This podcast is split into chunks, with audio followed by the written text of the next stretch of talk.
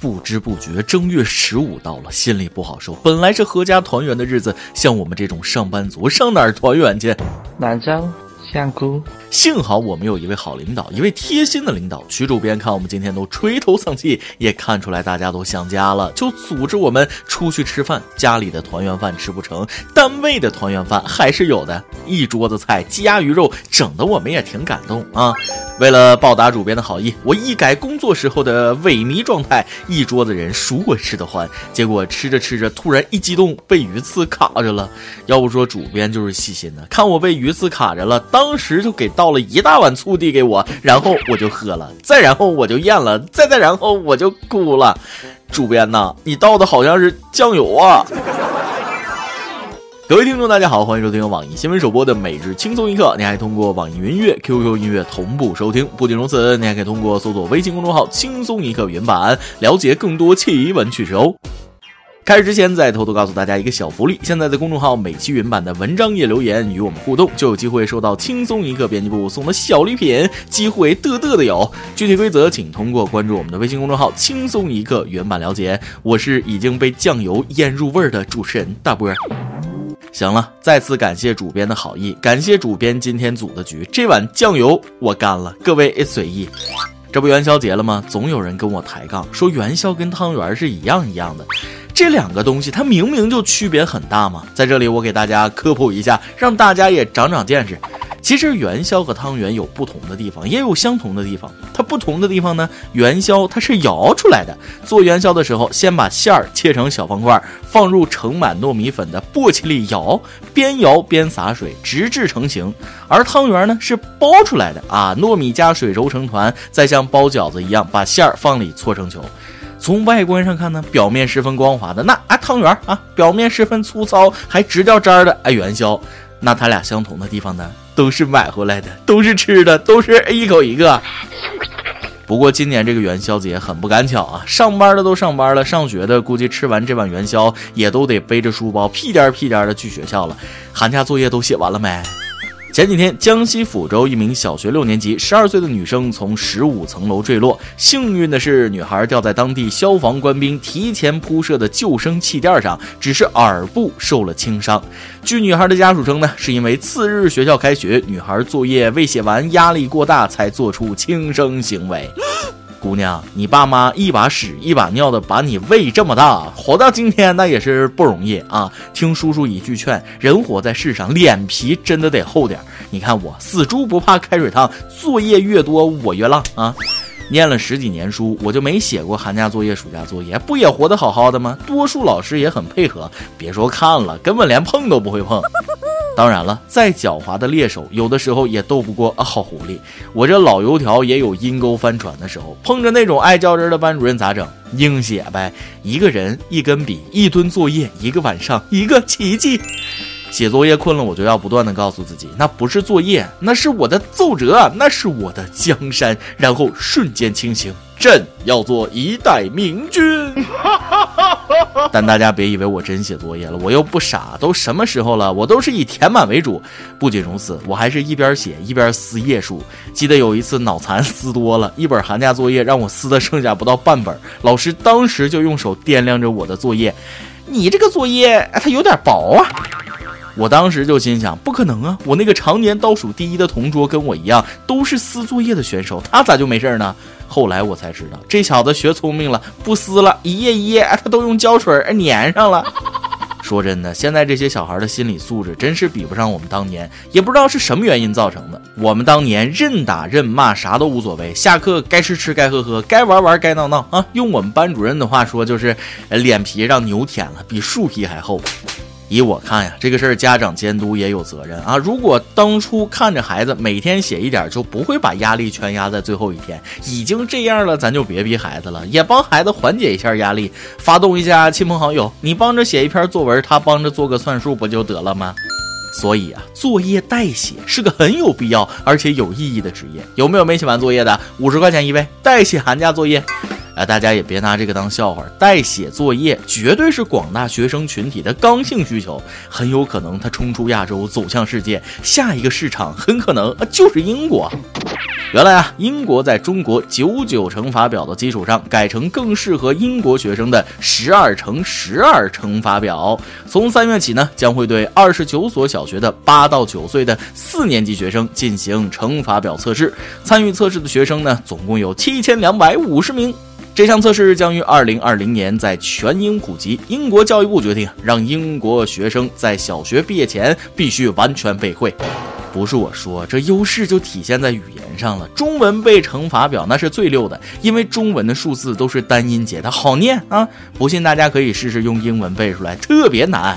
One one is one, two two is four，七七四十九，seven seven is forty nine。不行，太绕口，我一个主播都有点吃不消，你就别说英国小学生了。可这儿有一个问题，明明九九乘法表就挺好用，为啥他们用到十二乘十二乘法表啊？那不上不下的，莫非跟马云有合作，双十二版的？啊，当然了，我是开玩笑啊，只能说人家大英帝国自有国情在，人家英制单位十二进位啊，去过英国的都知道，鸡蛋呢、啤酒啊都是十二个一组，而且英语里边十三开始就是英文单词拼凑的了，一到十二都还是最简短的单词，所以十二十二乘法表更符合英国国情。不过，英国朋友们步子不要迈得太大，一下就上升到乘法表这种高等数学上不太好。其实我建议你们最好先学会加减。大家可能不知道，老外们有一个特点，都不会算减法。记得之前我去国外旅游，买东西花了十六块钱，我心想外币那零钱都是钢镚儿，我也不好拿呀，就给他二十一，让他找我五块钱纸币整钱。多付一点，让老板找零的时候凑个整，在中国这不是很正常的事儿吗？结果人家像看智障一样看着我，那眼神明显在说啊，这个中国人智障吧？怎么多给我一块钱呢？结果把我多给的一块钱退了，然后翻箱倒柜的找了四块钱硬币给我。不信的话，以后有机会出国，大家可以找老外试试，有一个算一个。行了，也不说这些没用的了，大家赶紧抓住商机，弄一批印着九九乘法表的铅笔盒去英国买，稳赚不赔呀！我猜英国政府后来肯定会发现用英语太难背，用中文背那才容易，所以推行中文教学，就像西班牙的一所学校一样，必须学中文。话说，在西班牙巴达洛纳有一所名叫阿雷尔斯的学校，有一千六百名学生。学校二零一三年起呢，开设中文课，无论哪国孩子，幼儿园小学生都必修。校长说了，家长们都很乐意孩子学中文，认为是对孩子未来的投资，能帮助孩子打开视野。学生们也表示非常喜欢学中文。你可拉倒吧！当我没学过外语是咋的？你们的小孩说喜欢中文，那就跟我小时候说喜欢学英文那是一样的违心。就像自己读书的时候，英语老师让我们说 I'm Chinese, I like studying English，表面笑嘻嘻，心里那个啥呀？还 like 我 like 隔壁。所以咱每日一问来了，上学的时候你最差的科目是哪一科？差到什么地步呢？不说这个了，一说英语我就生气，I'm angry 啊！下面咱们还是说点好玩的事情。前几天，安徽马鞍山民警接报称，某寺庙门口有人打架，民警到场发现两位女大师因为抢生意发生口角，双方持保温杯等物品互殴，其中一位大师头部被砸裂，入院治疗。这俩师太太失态了，大师还用动手丢大师的脸呢？难道不是应该盘腿坐下用法力过过招吗？比拼内力就行了，不带用兵器的。警察同志，斗法它不能算斗殴，呃，斗法大师的事儿能算殴吗？你看，其中一个出门前肯定掐指一算，今天有血光之灾啊，果断把矿泉水瓶子换成保温杯了。这就是传说中的佛系互殴，连凶器都是保温杯，飙出来的也不是血，是保温杯里泡的枸杞。只能说这俩大师业障太重，没看破尘缘，功力不到家，跟下边这个小偷一比，觉悟真不是差了一点半点。最近，菏泽鄄城县发生了一起离奇的失窃案，一居民家中的保险柜被盗，损失达七十余万元。但没过多久呢，窃贼居然又偷偷的把钱送了回来，还多送了两千块钱。同时，钱上还附着一张纸条，纸条上写：“多送两千块钱，用于购买保险柜和电车，切记撤案。”被抓后，犯罪嫌疑人邢某交代了自己的犯罪事实。邢某表示，得手后他撬开保险柜，但因为现金太多，他胆怯了，就想着偷偷送过去，还多送了两千块，是让失主购买电动车和保险柜的。讲究人啊，完璧归赵不说，还多给两千块钱，这样的小偷一天给我来一个呗。不是我说，一看就没上高中，没经历过高考的磨练，心理素质不行。这心理素质，感觉什么职业都容他不下了啊！中了彩票，分分钟进医院的节奏。没那贼胆就别干那贼活，在里边好好改造，出来踏踏实实过日子就得了。行了，今天的轻松一刻也差不多了，我得抓紧时间复习一下九九乘法表，找个机会去英国当外教去了。今天你来啊，忙跟天马咱们上去问了，你的女朋友有过哪些奇葩的生气理由呢？微信网友飞说了，我老婆晚上做梦梦见我出轨了，早上起来就跟我吵架，三天没有理我。我跟她说梦都是反的，她说万一实现了呢？你这种情况也是可以理解，但并不是放在所有人身上都适用。哎，就拿我来说吧，同样的情况，我老婆就不会生气，因为她知道哪个眼瞎的能看上你。而微信网友深海里的伊泽瑞尔的回答就更扎心了。他说：“我的女朋友从来不会生气，因为她需要时不时充气和换电池。”嗯，一点没错，不生气是好事儿，要是不漏气就更好了。爆料时间。微信网友，我主要是吃白菜，跟大家分享了他的一件情感纠纷。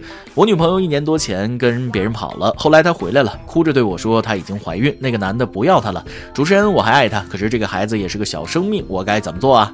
还用想吗？像个男人一样，真正的男人这个时候应该说：“我爱你，你生吧，孩子算我的。”再来一段。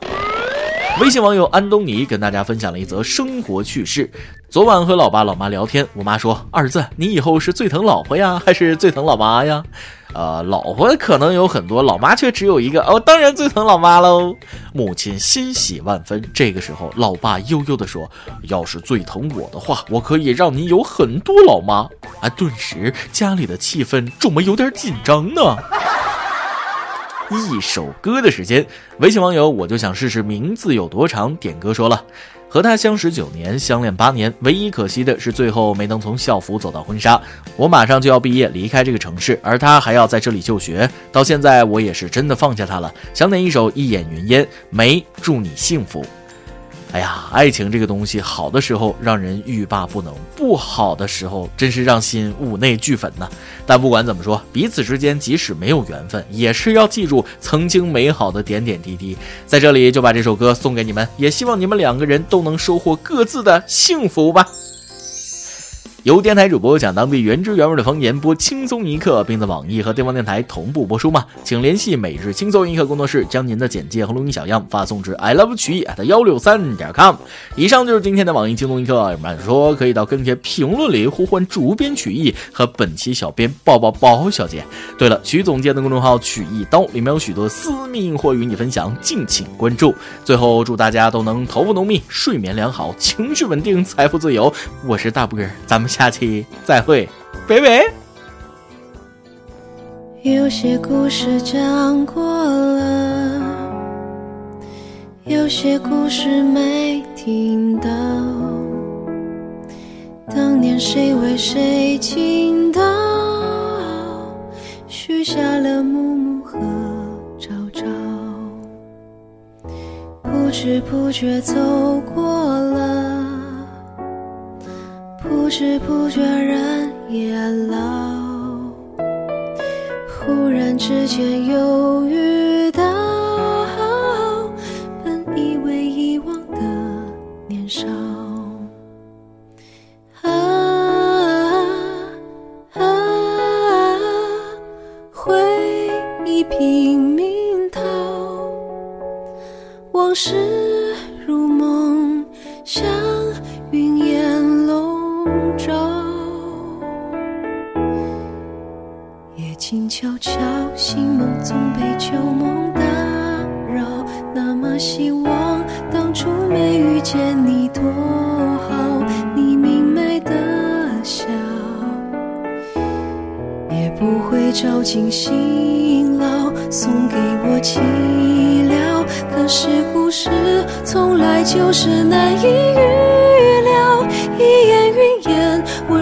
不能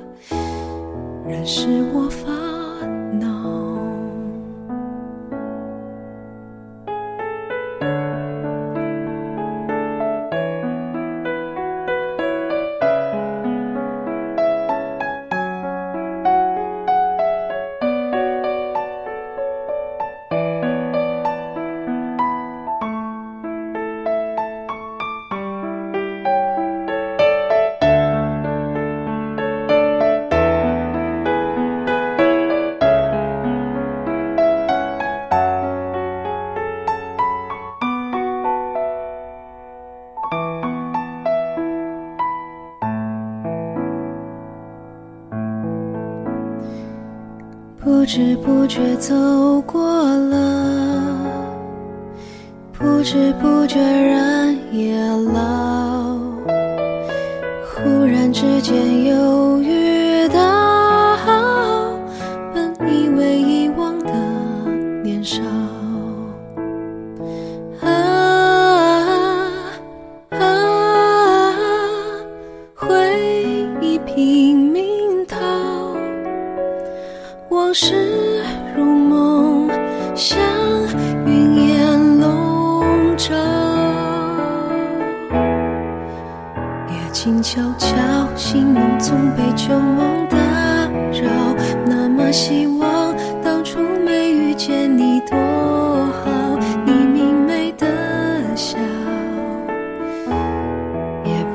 照进心牢，送给我寂寥。可是故事从来就是难以预料，一眼云烟，温柔不能变成拥抱。我为你种的红药，是我烦恼。夜静悄悄，心梦总被旧梦打绕那么希望当初没遇见你多好你明媚的笑也不会照进心牢送给我寂寥。可是故事从来就是难以预料一眼云烟